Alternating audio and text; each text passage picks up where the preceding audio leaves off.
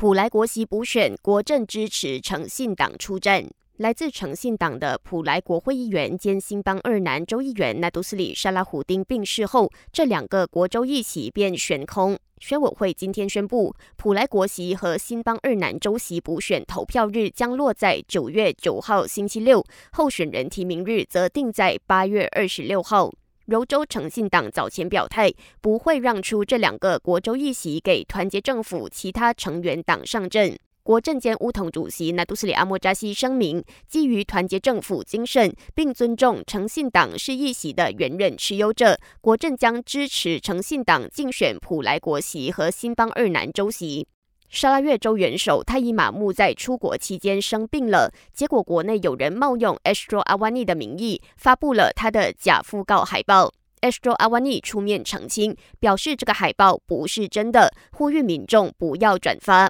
事实上，沙拉越总理丹斯里阿邦佐哈里已经证实，泰伊马木目前正在休养并逐渐康复，并会在近期内回国。除了假新闻之外，网络上也充斥着各种诈骗活动。近来就有诈骗集团冒充警方名义，发送电邮通知民众要还交通罚款，否则将遭到对付，并附上了不知名链接，要民众点击还款。警方提醒民众，他们不会用电邮通知缴还交通罚款的事，呼吁民众提高警惕，以免受骗。感谢收听，我是子琪。